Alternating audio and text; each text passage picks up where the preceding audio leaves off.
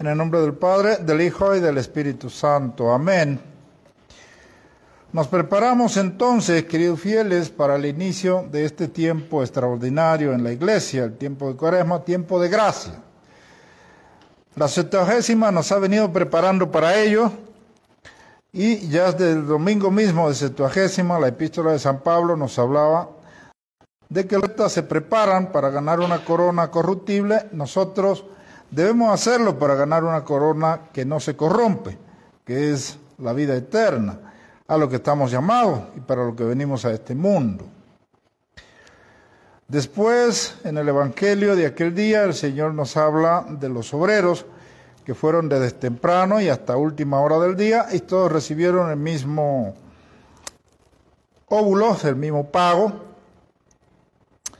Después, en el domingo de, de sextuagésima, sexuagésima, sexagésima, perdón, que era la semana pasada, la epístola nos hablaba de la vida de San Pablo, de su peripecia, ello porque se celebraba esta estación en San Pablo Extramuro. Sin embargo, al inicio de la epístola, el apóstol San Pablo nos decía unas palabras que nosotros debemos recordar y que debemos mantener porque nos ayudarán a desarrollar las cuaresmas y prefiero leerlas brevemente el inicio de la epístola, de la larga epístola de este domingo de San Pablo, por lo importante que tiene, la importancia que tiene para nosotros eh, esos consejos del apóstol San Pablo. Nos decía antes de comenzar a describir su vida lo siguiente, hermanos, de buena ganas, sufrid a lo necio, siendo vosotros sensatos, soportáis a quien os esclaviza, a quien os devora, a quien os roba, a quien os trata con altanería, a quien os abofetea. Y es interesante estos consejos del apóstol porque Tal vez una de las ocasiones en que nosotros tenemos de merecer más, de ganar más gracia, más mérito, es precisamente en las relaciones humanas, que debemos mantener con nuestros cofrades, con lo que están alrededor nuestro. Muchas veces en nuestra propia casa, en nuestra familia, se nos hace difícil, se nos hace cuesta arriba aguantar a algunos de los miembros, ya sea por una u otra razón, a veces familiares que viven con nosotros o algunos que nos hemos tenido que hacer cargo de ellos y muchas veces miembros de la misma familia que se han descompuesto con los vicios y la familia les cuesta, pero allí tiene la oportunidad de ejercitar la caridad de la que nos va a hablar el apóstol San Pablo en la epístola de hoy. Ante que eso, el Evangelio del domingo nos hablaba de la simiente que fue regada y que una cayó a la vera del camino, otra cayó entre pastos y otra cayó entre espinas, otra entre piedras, sin embargo una en tierra buena. Y esta es la más importante porque es la que dio fruto. Ya sabemos el desenlace de esta epístola, de esta parábola, porque nuestro Señor mismo lo dijo. De manera que todas estas lecciones son como algo que va increciendo para adentrarnos en el momento que se nos acerca, en el momento de la cuaresma. Y el apóstol San Pablo, tomado por la iglesia para este domingo, nos habla de la caridad, de la importancia de la caridad. Sobre esta epístola no vamos a hacer ningún comentario, puesto que es tan explícita que no necesita más explicación, podríamos empañarla más bien. Pero venimos al Evangelio de hoy, en el que nuestro Señor ya le anuncia a los apóstoles de manera clara lo que va a pasar con él. Y era su última subida a Jerusalén. Y le dice, vamos a subir a Jerusalén y allí van a pasar estas cosas para que vosotros no se escandalicéis, ya se lo tengo dicho. Se lo había anunciado muchas veces antes, pero todavía en esta ocasión, a pesar de ser tan claro nuestro Señor, ellos no comprenden este lenguaje porque todavía está muy arraigado en en este mundo y en las cosas de este mundo. Y por eso ellos todavía esperaban que nuestro Señor iba a establecer un reino, iba a deponer a todas las autoridades, a los impostores, echar a los romanos, sacar a Herodes y que se iba a plantar allí como un gran caudillo a fuerza de sus milagros y de lo que podía hacer, y así entonces establecer un reino en la tierra. Pero no era esa la función de nuestro Señor, era otra. Y por eso les dice, ¿qué va a pasar con él? Pero ellos estaban totalmente con sus sentidos eh, y no entendieron esto. Continuando más adelante, dice el evangelista San Lucas, a quien estamos siguiendo hoy, que había un ciego que estaba a la orilla del camino, que se ponía allí para pedir ayudas, como pasa siempre, y al escuchar el tropel de gente que pasaba por allí, pregunta que qué era esto. Entonces le dicen que pasaba Jesús Nazareno. Seguramente él había oído hablar de Jesús Nazareno y comienza a gritar, Jesús, hijo de David, compadécete de mí. Los que van delante, para que el hombre no moleste y para no estorbar las caravanas, le dicen cállese y tratan de hacerlo callar. Pero por el contrario, el hombre lo que hace es que grita con más fuerza. Hijo de David, ten compasión de mí. Esto nos da una lección que es con la que nosotros deberíamos entrar dispuesto a este tiempo de gracia. Como ustedes saben, durante la cuaresma la iglesia nos pide intensificar las oraciones, rezar con más fuerza, con más confianza, por supuesto. También nos pide la iglesia la mortificación, por eso el ayuno. Y nos pide la iglesia el deprendimiento de los bienes materiales. Por eso también nos exhorta que demos limosnas cuando tenemos la oportunidad, cuando podemos, y que no demos necesariamente de lo que nos sobra, sino también de lo que necesitamos. Porque así como la limosna y como el fuego extingue el, eh, como el, perdón, como el agua extingue el fuego, la limosna apaga, quita los pecados, dice el profeta, ¿no? Entonces es una buena práctica. Pero dentro de todo, la más importante es la oración. Para que la oración sea eficaz, debe estar imbuida primero por la caridad. La caridad para con Dios, la caridad para con nuestros prójimos. ¿eh? La caridad con el prójimo, que es al que vemos, nos dice San Juan, la practicamos en función de la caridad de Dios, la caridad que debemos tener para con Dios. Amar a Dios por encima de todo es lo principal. Y por ello entonces también amar a nuestro prójimo. Después de la caridad, la oración debe estar influida por la fe.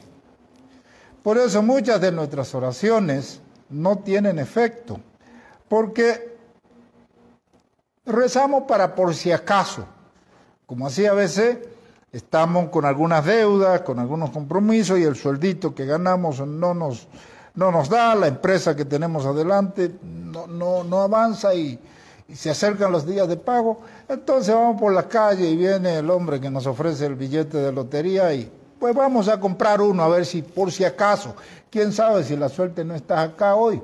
¿eh? Yo creo que así son nuestras oraciones muchas veces. Nosotros rezamos, pero no tenemos confianza en nuestras oraciones. Y cuando viene la dificultad, bueno, sí, siempre estamos eh, esperando que Dios nos haga el milagro, pero en cuanto a nosotros rendirnos verdaderamente a lo que Dios quiere, no. Es difícil, yo se lo digo, es difícil. Los apóstoles, habiendo estado con nuestro Señor Jesucristo, tanto ¿de qué fueron reprendidos ellos antes de la ascensión de nuestro Señor a los cielos? De no tener fe, de muy poca fe. Nuestro Señor lo reprendió. Después de su resurrección, ¿qué le echaba siempre en cara a ellos cuando sus apariciones? Que no tenían fe. En una ocasión los apóstoles le dijeron a nuestro Señor que aumentara su fe. Y nuestro Señor le dice, si tuvierais fe, como un granito de mostaza, le diría a este sicomoro, echa, arráncate de acá y échate al mar, y así lo haría o a esta montaña, arráncate de acá y veste al mar, y así lo haría. Pero no llegó a desarrollar esa fe, eh, por lo menos mientras que nuestro Señor estuvo con ellos, los apóstoles. Después sí, Hubo apóstoles que ya tenían eh, convicción de lo que eran, de lo que había, de lo que nuestro Señor hacía por ellos.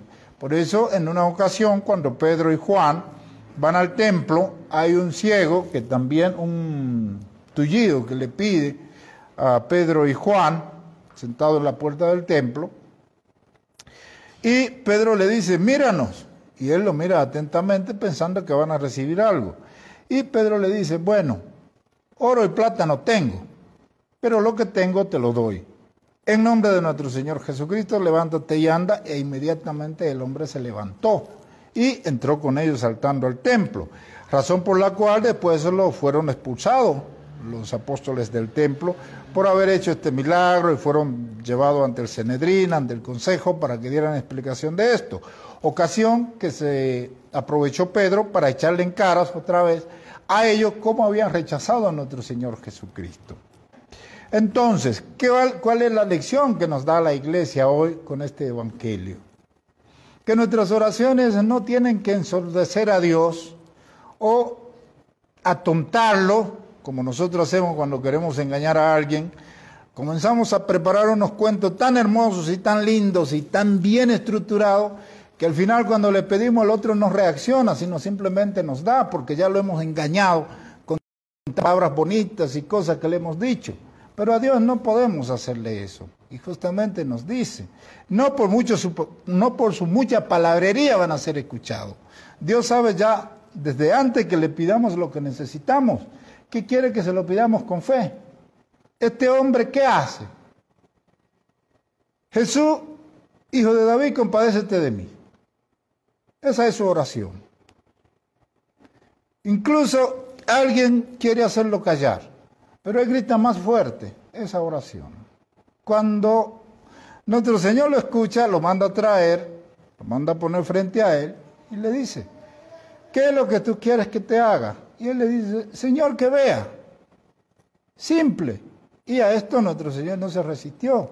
Como ustedes se dan cuenta, hubo otros ciegos y otros sordos y otras cosas que nuestro Señor para curarlos hacía un poquito de ceremonia en este caso no hizo ninguna. Ve, tu fe te ha salvado.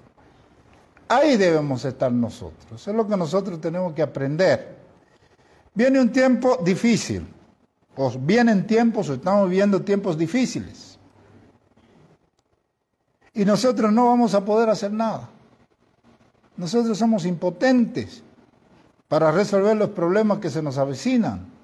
Ya no podemos resolver lo que tenemos entre manos y otros que no van a venir. es la solución para todo esto? La oración, pero la oración con fe, la oración confiada en nuestro Señor. Y lo primero que nos dice eh, los santos es que debemos pedir las cosas necesarias para nuestra salvación, nuestra santificación, eso primero.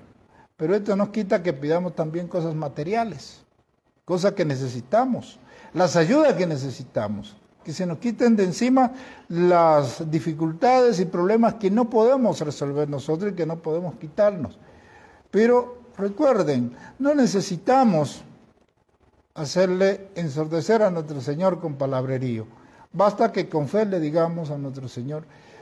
Más bien basta que con fe solo pensemos lo que necesitamos y ya nuestro Señor puede hacer eso nosotros pero no tenemos la suficiente fe. No tenemos todavía la suficiente fe. De manera que nuestro trabajo en, esta, en este peregrinar, en este caminar hacia el fin, debe ser tratar de conseguir eso que nosotros no tenemos. Y para poderlo conseguir debe ser con el ejercicio. Debemos ejercitarnos cada día. Cada día. Así como muchas veces nosotros hacemos, creemos que hacemos la caridad, pero como dice el apóstol San Pablo, podemos tener la fe necesaria para trasladar los montes, pero sin la caridad tampoco sirve. Es decir, tenemos que tener la unidad de las dos cosas. Entonces, este tiempo de cuaresma, la iglesia quiere que nosotros nos ejercitemos en la práctica de estas virtudes. ¿eh? Y no vamos nosotros alcanzar ni la fe ni la caridad sin la esperanza. Son las tres virtudes, son tres hermanas, son mellizas. Por eso el apóstol San Pablo termina diciendo que estas tres andan juntas, pero de las tres la mayor es la caridad. En este momento nosotros necesitamos la fe. Y una vez ejercitada la fe, va a crecer la caridad. Las dos virtudes, tanto la fe y la caridad, nuestro Señor se pregunta antes de su ascensión a los cielos si las encontrará entre los hombres. Y él dice que al final la, fe la caridad se enfriará, pero increpa a los apóstoles en el momento de su ascensión a los cielos por su falta de fe. De manera que ahora en este tiempo de cuaresma nosotros debemos entrar decididos a alcanzar estas virtudes. La virtud de la caridad con la cual nosotros nos vamos a parecer a nuestro Señor Jesucristo. Nadie tiene un amor más grande que aquel que da la vida por sus amigos o por los suyos. Y eso lo ha hecho nuestro Señor Jesucristo y es el modelo que tenemos. ¿eh? Y la fe, entonces, que es la que nos permite, como dice nuestro Señor, mover montañas. Pero es la que nos permite también acceder a Dios. Acceder a Dios. Por eso nuestro Señor tanto insistía a sus apóstoles con esto hombres de poca fe, no tienen fe. Nosotros también, si nuestro Señor viene acá, nos va a decir lo mismo. Nosotros no tenemos la fe suficiente. Por eso muchas veces nuestras oraciones no dan su fruto. Si tuviéramos un poquitito, como un granito de motaza, avanzaríamos. Pidamos entonces estas gracias durante este tiempo de cuaresma, preparémonos para ello, con generosidad siguiendo las instrucciones de la iglesia. No querramos hacer más que lo que la iglesia nos manda, pero por lo menos conformémonos con cumplir lo que la iglesia nos pide. Porque a veces nosotros nos queremos adelantar, hacemos lo que creemos nosotros y depreciamos lo que la iglesia nos impone. Entonces, es como si estuviéramos recogiendo fuera del, cesto. De manera pues entonces, queridos fieles, que Entremos con este espíritu grande, con este espíritu, con esta sed, tanto de caridad como de la fe, en este tiempo de cuaresma, para que el día de Pascua nosotros pues podamos resucitar con nuestro Señor. En el nombre del Padre, del Hijo y del Espíritu Santo. Amén.